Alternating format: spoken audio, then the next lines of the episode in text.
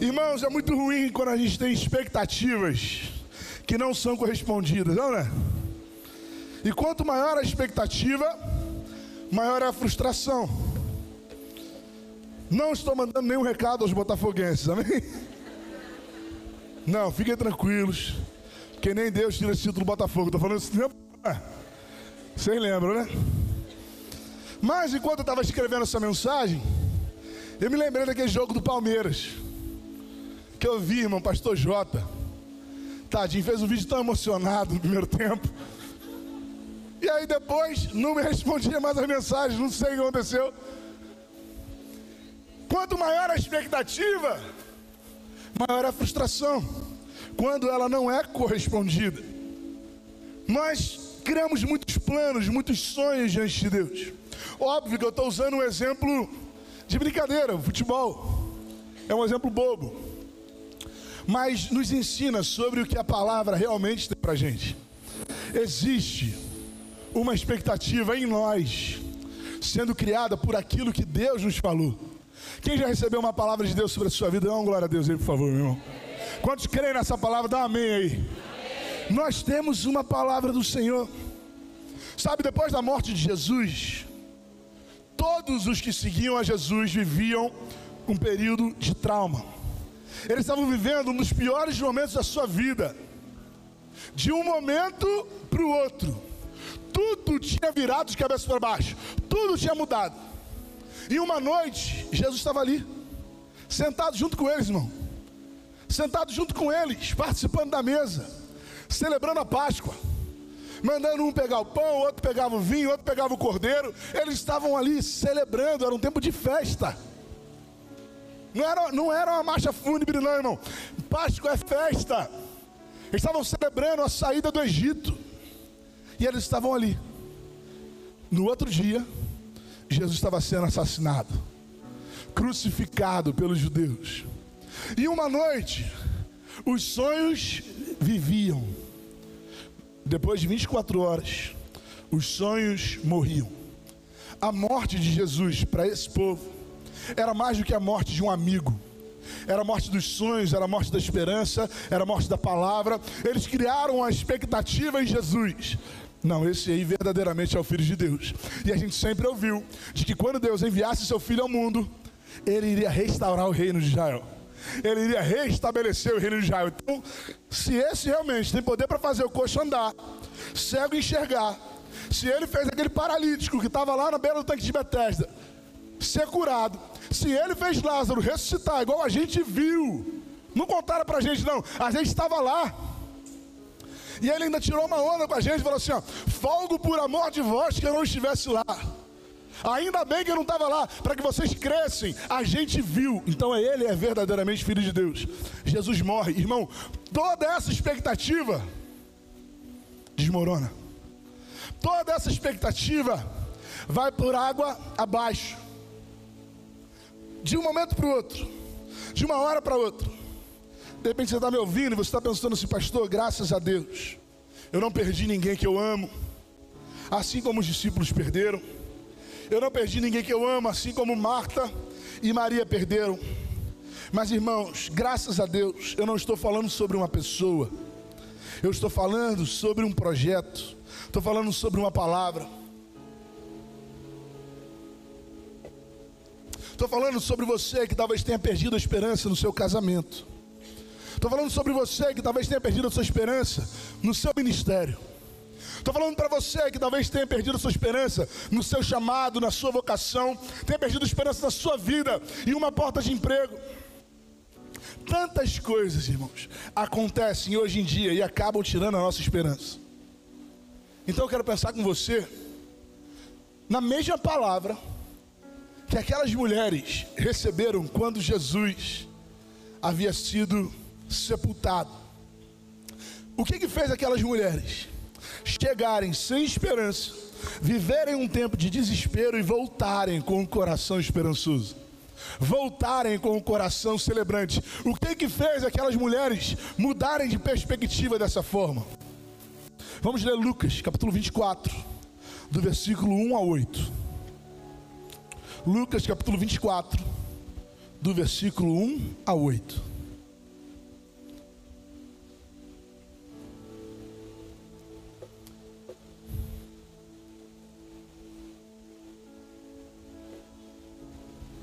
No primeiro dia da semana, de manhã bem cedo, as mulheres levaram ao sepulcro as especiarias aromáticas que haviam preparado.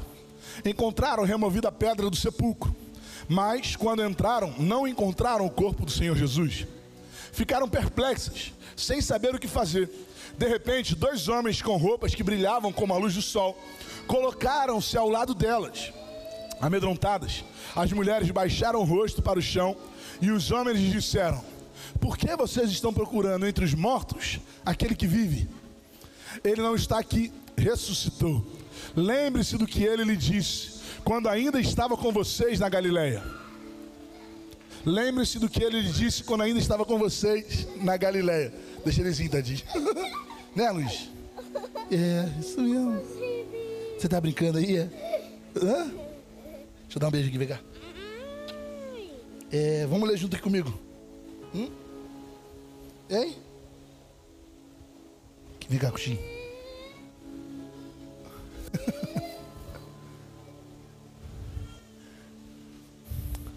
Lembre-se do que ele lhes disse quando ainda estava com vocês na Galileia. É necessário que o filho do homem seja entregue nas mãos de homens pecadores, seja crucificado e ressuscite no terceiro dia. Então se lembraram das suas palavras. Você pode ler esse último versículo junto comigo? Vamos lá? Então, mais uma vez, irmão, com vontade, vai.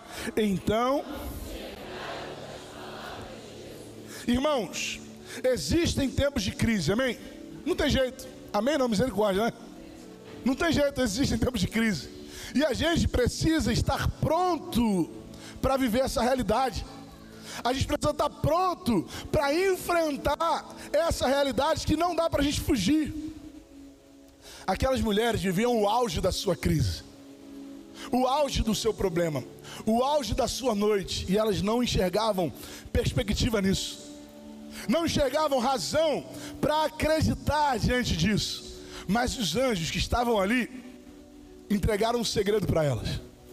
Eles falaram assim: lembre-se das palavras de Jesus. Lembre-se das palavras de Jesus. Parece simples, irmão. Parece, parece muito simplista, mas não, irmão.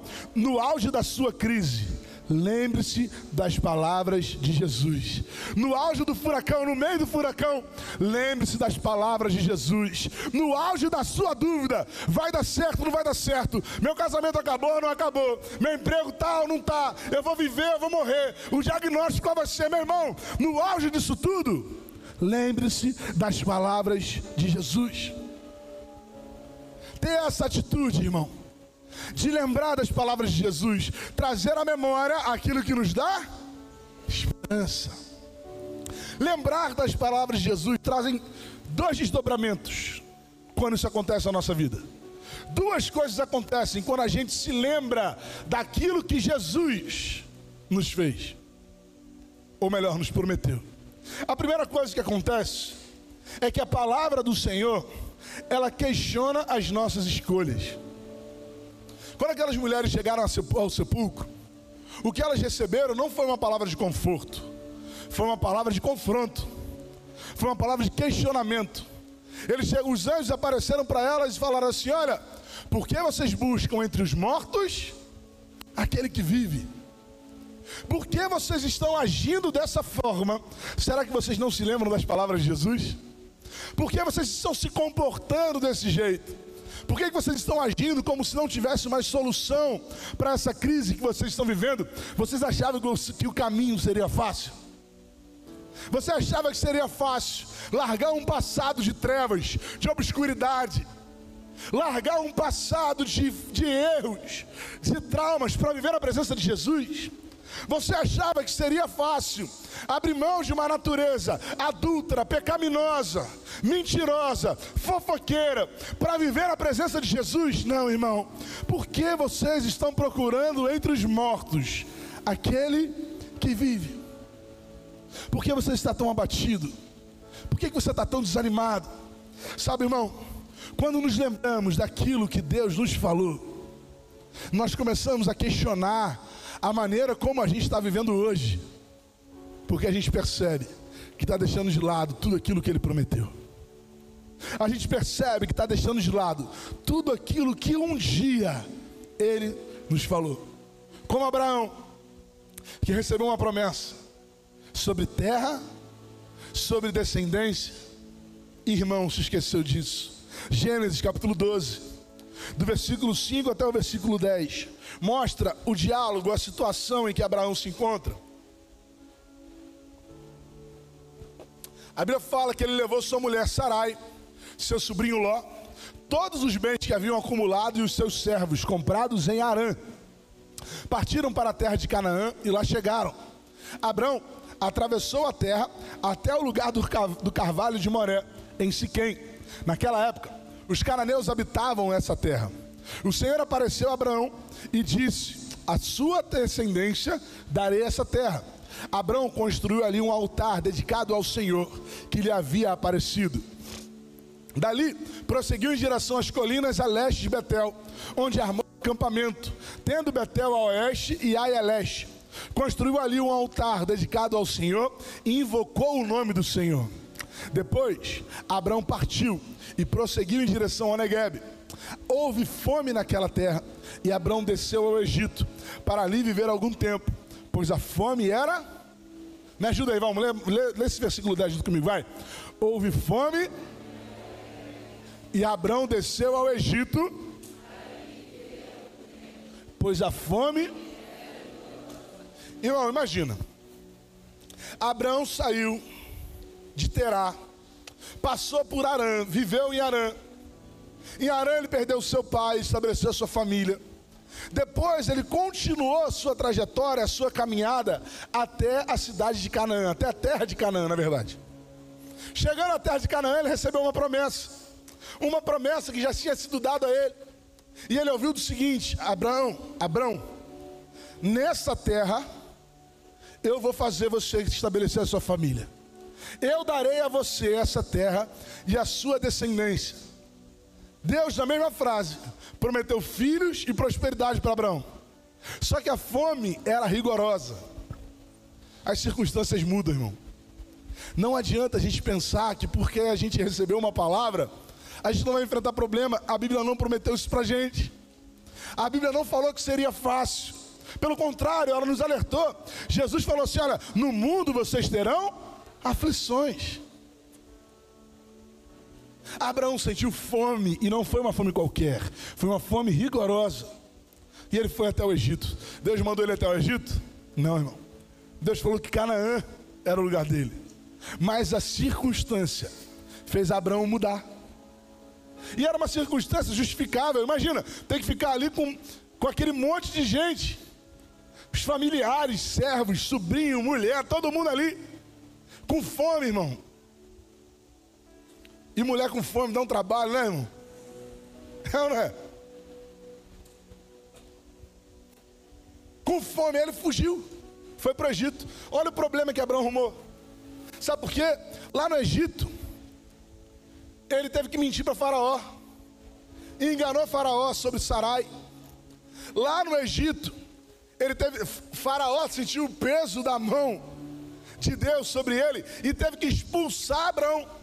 Só que não expulsou Abraão assim, a chibatada não. Ele expulsou, abençoando Abraão, falando assim: olha só, por favor, sai daqui, porque seu Deus está me atormentando. Ele está pesando a mão em mim aqui. Você mentiu para mim, falou que essa mulher não era sua esposa e ela é. Falou que era tua irmã. Você me complicou. Agora tô... então vai embora e leva esse monte de coisa aqui também. Ó. Leva esses animais, leva esses bens, leva esses servos. No meio desses servos estava quem? H. H. A escrava, a serva que foi alvo da do plano mirabolante de Sara e Abraão para tentar dar um jeito na promessa do Senhor. Abraão se deita com Agar. A partir dali nasce Ismael. E a gente vê tudo que está acontecendo até hoje. Tudo porque a circunstância fez com que Abraão se esquecesse da palavra. Irmão, você pode esquecer de tudo que eu falar aqui hoje, mas guarda uma coisa no seu coração: lembre-se das palavras de Jesus. Lembre-se da palavra que ele já colocou no teu coração, não é hoje, é há muito tempo atrás. Lembre-se daquilo que ele colocou no seu coração, não é nessa noite. Essa noite ele só está te lembrando. Lembre-se, talvez hoje, o que eu preciso realmente falar para você é que essa caminhada não vai ser fácil. Irmão, casamento então, para para pensar casamento, duas pessoas completamente diferentes, tendo que lidar um com o outro. Um foi criado de dia, outro de noite, outro um foi criado comendo hambúrguer, outro comendo feijão com arroz. Um criado falando um monte de palavrão dentro de casa, o outro tinha que sentar e não podia colocar o cotovelo em cima da mesa. Cada um dentro de uma realidade vai ser fácil? Não vai, irmão. Mas você tem uma palavra. Lembre-se das palavras de Jesus. Adão fugiu da presença do Senhor por causa do pecado, as circunstâncias mudaram. Elias fugiu com medo das circunstâncias ao seu redor, mas ele não entendia que o mesmo Deus que cuidava dele, que mandou que ele fizesse aquilo, era o Deus que iria sustentar, ele que foi Deus que mandou fogo respondendo à oração de Elias diante dos profetas de Baal. Mas Elias não conseguiu lidar com a mudança de circunstância. 1 Reis, capítulo 19, versos 8 e 9. Então Elias se levantou, comeu e bebeu, fortalecido com aquela comida. Viajou 40 dias e 40 noites, até que chegou a Horebe, o monte de Deus. Ali entrou numa caverna e passou a noite. E a palavra do Senhor veio a ele: O que você está fazendo aqui, Elias. Parece muito com a palavra daquelas mulheres, sabe? Parece muito com a palavra. Pode deixar eles indo, Deixa eles ir, brinca aí, né? Né, Luiz? Parece muito com a palavra que aquelas mulheres ouviram. Será? Por que, que vocês procuram entre os mortos aquele que vive? Elias, por que, que você está escondido nessa caverna, Elias? Por que, que você está aí nesse lugar? Quem mandou que você estivesse aí? Quem mandou que você saísse de onde eu falei para você estar? Irmão, tem gente que não entende o crente com depressão. Todas as características de Elias mostram uma pessoa com depressão, irmão. Todas as características de Elias ali, nesse momento, mostram as características de uma pessoa com depressão. Escondido numa caverna, irmão. Escuro, para ninguém ver, ninguém falar com ele mas não tem como a gente fugir da presença do Senhor. Talvez você tenha vindo para cá dessa forma. Talvez até alguém que esteja assistindo nosso culto esteja dessa forma. Mas a palavra do Senhor para aquelas mulheres, a palavra do Senhor para Elias e a palavra do Senhor para cada um de nós é: por que, que você está agindo assim? Lembre-se das palavras de Jesus. Se apegue às palavras de Jesus. Não fuja da presença de Jesus. Quando a gente se lembra da palavra, a gente questiona as nossas atitudes. A gente questiona o lugar onde a gente está. Por que eu estou fazendo isso? Por que eu estou desistindo? Por que eu estou retrocedendo? Quando a gente ouve, quando a gente se lembra das palavras de Jesus, a gente percebe que as promessas dele ainda existem sobre a nossa vida.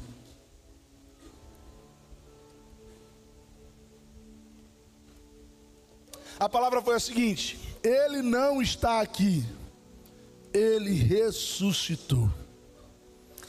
A promessa dele se cumpriu, amém? A promessa dele se cumpriu, a palavra dele se cumpriu. Aqui os anjos citam para as mulheres aquilo que elas, aquilo que Jesus já tinha falado, mas eu quero ler com você Mateus 16, versículo 21 que é exatamente a ocasião em que Jesus ensina aos seus discípulos sobre o que ele passaria. E ele fala que desde aquele momento, Jesus começou a explicar aos seus discípulos que era necessário que ele fosse para Jerusalém e sofresse muitas coisas nas mãos dos líderes religiosos, dos chefes dos sacerdotes e dos mestres da lei, e fosse morto e ressuscitasse no terceiro dia. Irmão, Jesus já tinha dado a palavra, mas os discípulos não se lembravam das palavras de Jesus. Jesus já tinha dado as instruções, mas as circunstâncias fizeram com que os discípulos não se lembrassem das palavras de Jesus. Tem hora que a circunstância faz isso com a gente mesmo, não é?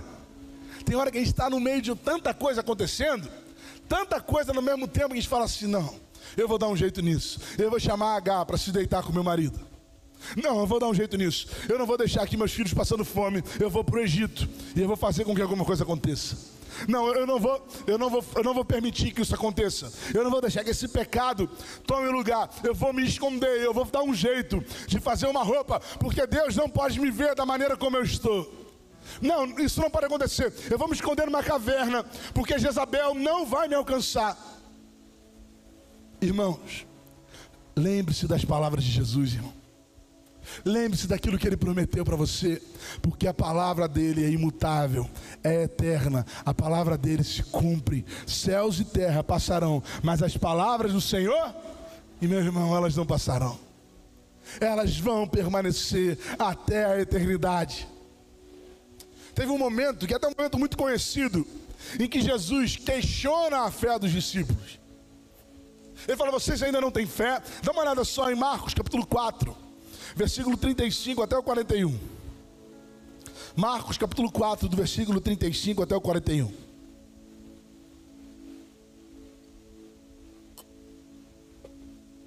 Naquele dia, ao anoitecer, disse ele aos seus discípulos: Vamos. Você pode ler junto comigo? Só, só esse versículo, vai.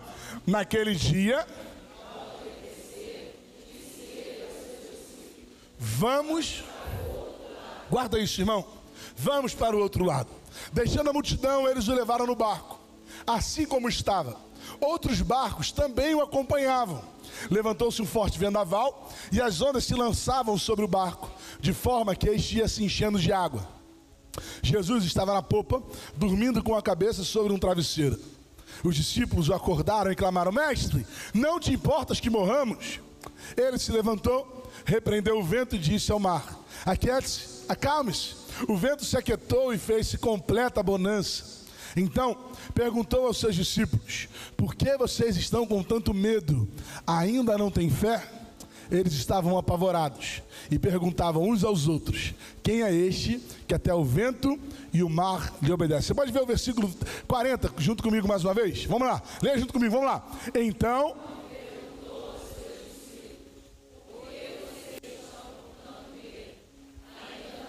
A minha pergunta é: o questionamento de Jesus para os discípulos foi: vocês ainda não têm fé? Mas a minha pergunta para você é: fé em quê? Em que os discípulos iam se apegar ali? No barco? Jesus estava dormindo. Eles acreditavam em Jesus, tanto que acordaram Jesus. Fé em quê? Fé na palavra. Porque quando eles saíram lá do outro lado, Jesus deu uma palavra para eles. Eles falaram assim: ó, nós vamos para outro lado, irmão. Irmão, se Jesus falou que nós vamos para outro lado, não vai ter tempestade, não vai ter vento, não vai ter, não vai ter temporal, não vai ter circunstância que vai mudar a palavra que Ele derramou sobre a nossa vida. Ele falou: Nós vamos para o outro lado. Os discípulos eram para falar assim, gente, o negócio está preto, vai dar ruim aqui. Mas Ele falou que a gente vai chegar do outro lado. Ele falou que a gente vai atravessar o mar. Ele falou que a gente vai chegar, e se ele falou, a gente tem fé naquilo que ele fala. A fé vem pelo ouvir, não é pelo que vê, é pelo ouvir. Eles olhavam e viam tudo de cabeça para baixo, mas eles ouviam a palavra de Jesus: Nós vamos chegar do outro lado, nós vamos alcançar o outro lado. Em outra ocasião, quando também, uma, uma, situação parecida, né? Os discípulos estavam no barco, uma tempestade sobreveio, e aí Jesus aparece andando sobre as águas, e os discípulos olhavam um fantasma.